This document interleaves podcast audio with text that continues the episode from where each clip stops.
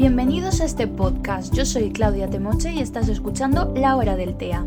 Para este episodio 3 he preparado una buena guía. Debemos entender qué es lo que pasa con las mujeres del espectro, por qué es tan difícil encontrarnos. No solo me lo habéis pedido vosotros, sino que también era un tema del que de verdad tenía muchas, muchas ganas de hablar. Como ya he comentado en episodios anteriores, hay diferencias bastante significativas entre hombres y mujeres, pero ¿hasta qué punto? Esto hace que muchas de nosotras ocultemos tan bien nuestras dificultades que pasamos desapercibidas durante años o se nos diagnostica erróneamente cuando buscamos ayuda psicológica. En la infancia, las conductas repetitivas o estereotipadas, así como también los intereses inusuales, no se muestran de forma tan obvia como en los niños. Estos son los principales motivos que preocupan a los padres y por los que se suele llevar a consulta en la infancia. Entonces, si en las niñas es menor este tipo de problemas, ¿esto significa que no existen dificultades? No. Esto significa que muchas niñas y adolescentes dentro del espectro autista realizan de verdad unos esfuerzos sobrehumanos para ocultar sus conductas, que muchas veces ellas ya de por sí consideran extrañas. De esta forma se oculta todo aquello que pueda visibilizar el espectro. Los intereses son por lo general muy parecidos a los de las niñas normotípicas, pero los padres deberían poner especial atención en la intensidad y en la frecuencia de este interés, es decir, cuánto tiempo la niña le dedica, ya que no es lo mismo un gusto que una obsesión, como las llamo yo, y la implicación que tiene el sujeto es fundamental para entender la diferencia. Así, en la primera infancia, las conductas repetitivas se dan de forma similar en ambos sexos, pero cuando estas niñas crecen no suelen tener ya conductas repetitivas, sino estereotipias motoras inconscientes, que ellas mismas pueden controlar. Y cuando nos adentramos más aún en la adolescencia, ni siquiera se suele puntuar en conductas repetitivas, pero en consecuencia nos encontramos con unos niveles de tensión y ansiedad altísimos, al igual que una capacidad para la regulación emocional poco imaginable para una persona tan joven. Esto es muy importante porque para que podáis haceros una idea de lo, de lo que yo quiero decir, es en torno a los 6 años cuando ya algunas niñas con TEA empiezan a controlar y esconder las estereotipias y conductas repetitivas. Repito, 6 años.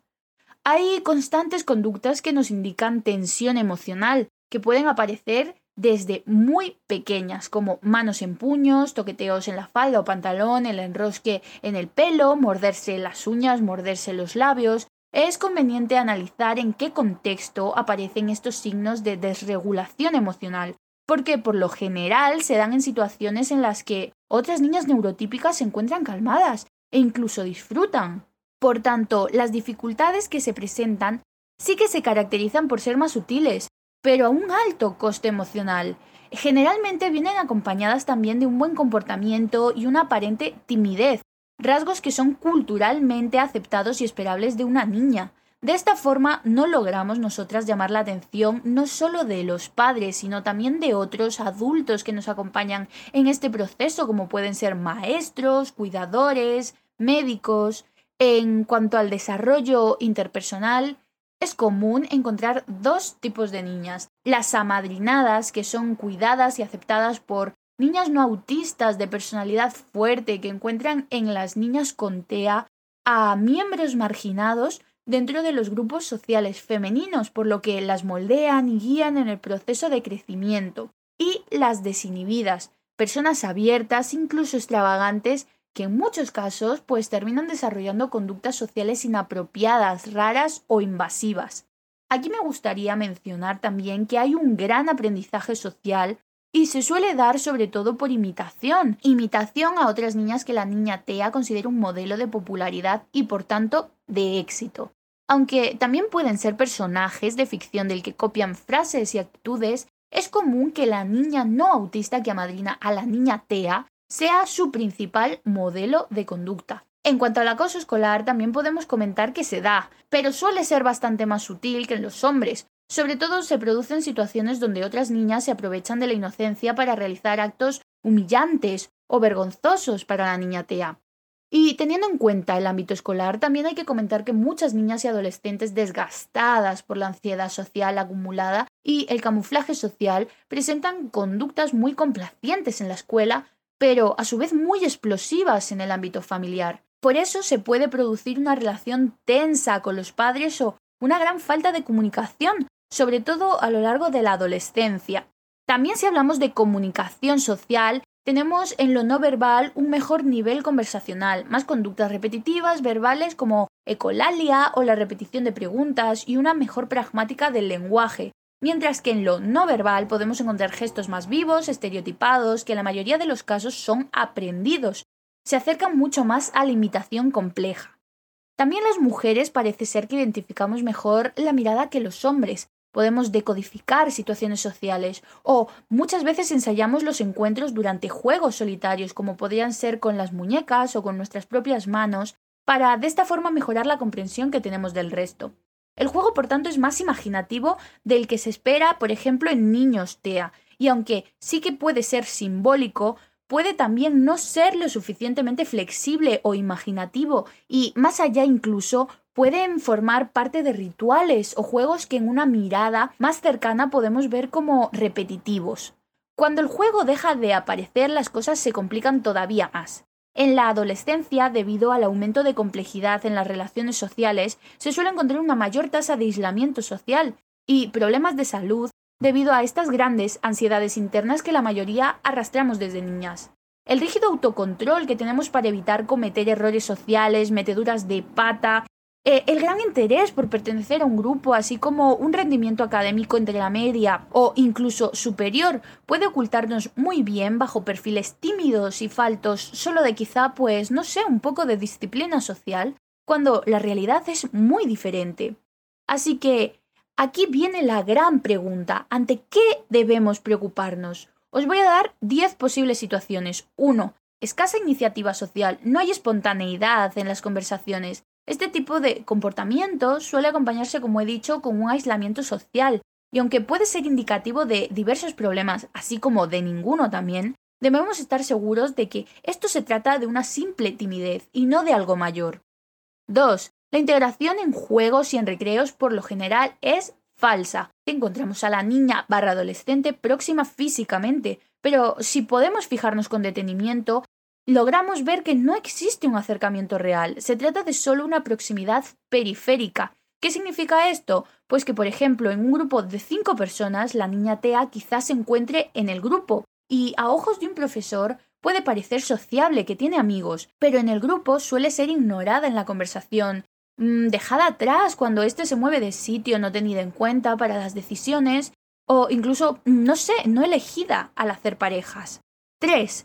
Cuando se es particularmente desinhibida, también se suele desconocer los niveles de intimidad, y esto puede generar problemas al tener la niña TEA conductas demasiado abiertas con desconocidos y no apreciar la incomodidad que generan sus palabras en otras personas.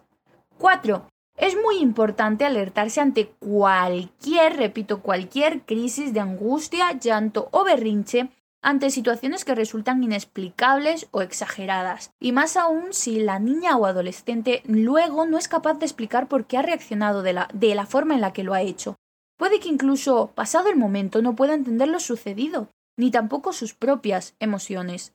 A lo largo del tiempo, estas explosiones se pueden magnificar. Es necesario que llegados a este punto los padres entiendan que la niña pueda estar sometiéndose a altos niveles de ansiedad y de estrés.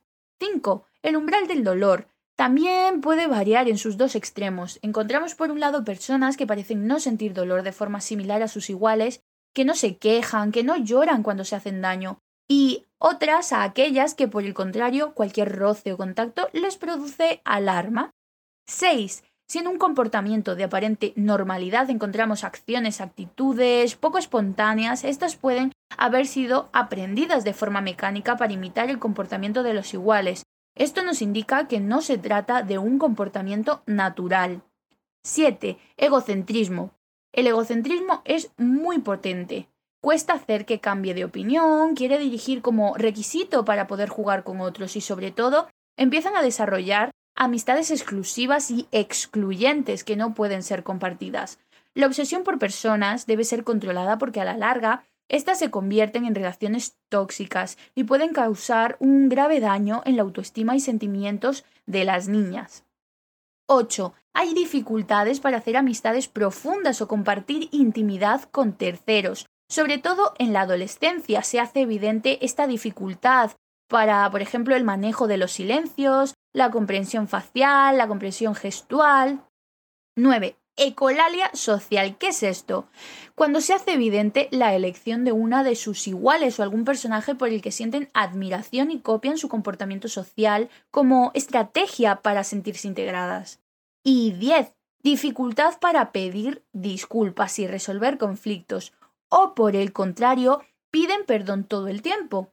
Si analizamos el comportamiento de la mayoría de niñas TEA, podemos encontrar el autocastigo por cometer fallos sociales. La ansiedad, el estrés suelen derivar de estos encontronazos y de el no saber adaptarse como el resto de las compañeras a la vida diaria de socialización, el colegio, los cumpleaños, el parque, las fiestas, el perfeccionismo y la culpa también crecen con la edad.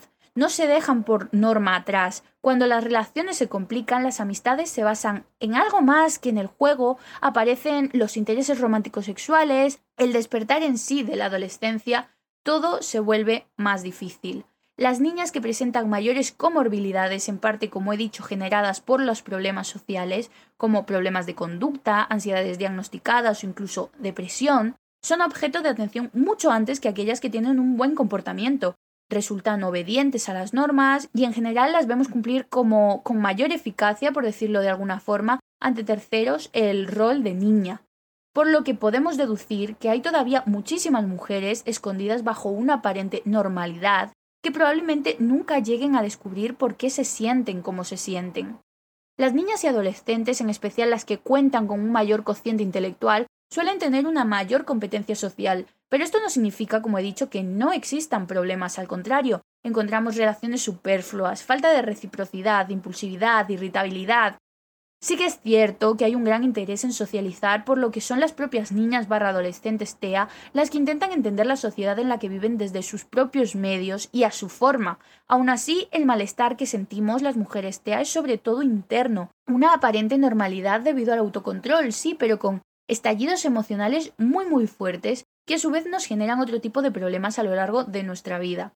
Cuando llegamos ya al momento de entender nuestras propias emociones y experiencias, logramos testimonios generalizados en los que se comparte el sentimiento de culpa y diferencia. El verte como una persona rara o extraña desde niña aparece en la mayoría de las mujeres. Muchas hemos recibido diagnósticos de depresión o ansiedad y hemos encontrado serias dificultades para identificarnos con nuestros iguales. Y por desgracia la gran mayoría llegamos a plantearnos el diagnóstico TEA no porque nos lo ha contado o nos lo ha comentado un especialista, sino que se produce tras leer o buscar en Internet sobre el mismo, o bien ya en la fase de maternidad, cuando es el hijo quien recibe el diagnóstico, ni siquiera nosotras, y surgen las dudas. Las mujeres tenemos un elevado riesgo de no ser diagnosticadas o recibir diagnósticos tardíos si comparamos con los hombres. A su vez, para ser diagnosticadas, requerimos de síntomas de autismo más severos y muchos más comórbidos, como os he explicado, por lo que muchas mujeres que tienen TEA no han sido diagnosticadas por su camuflaje y probablemente muchas no podrán encontrar un diagnóstico a lo largo de su vida. Y es que la norma de ser una niña tranquila, pero incomprendida a la larga, nos termina dejando sin los apoyos que requerimos en las edades necesarias. Muchas hablamos de llevar una especie de máscara, y es cierto, aprendemos las conductas sociales a través de, la televisión, de los libros, de las revistas, y el interpretar constantemente, aunque puede parecer sencillo, tiene un coste muy alto para nuestras emociones. Ser complaciente, evitar el conflicto, ser la apaciguadora de los grupos, también nos expone a situaciones de riesgo. Tenemos probabilidades bastante más altas de vernos envueltas en relaciones abusivas o ser víctimas de abuso sexual y engaños que otras mujeres. También luchamos a lo largo de nuestra vida con las presiones sociales y generamos relaciones de amistad con mucha incertidumbre. En 2015 ya se hablaba de elementos conscientes del camuflaje, el aprender a usar las habilidades sociales neurotípicas, así de fácil como ponerse una máscara, ensayo y error. Pero las desventajas del camuflaje, como he dicho, son muchas. Entre ellas encontramos sensaciones de agotamiento, confusión sobre la verdadera identidad individual, faltas de ayudas. Por ejemplo, recuerdo que con 11 años le dije a una niña a la que apenas conocía, no sé quién soy. Mi personalidad, supongo que alguna vez tuve alguna, pero la perdí hace tiempo, creo.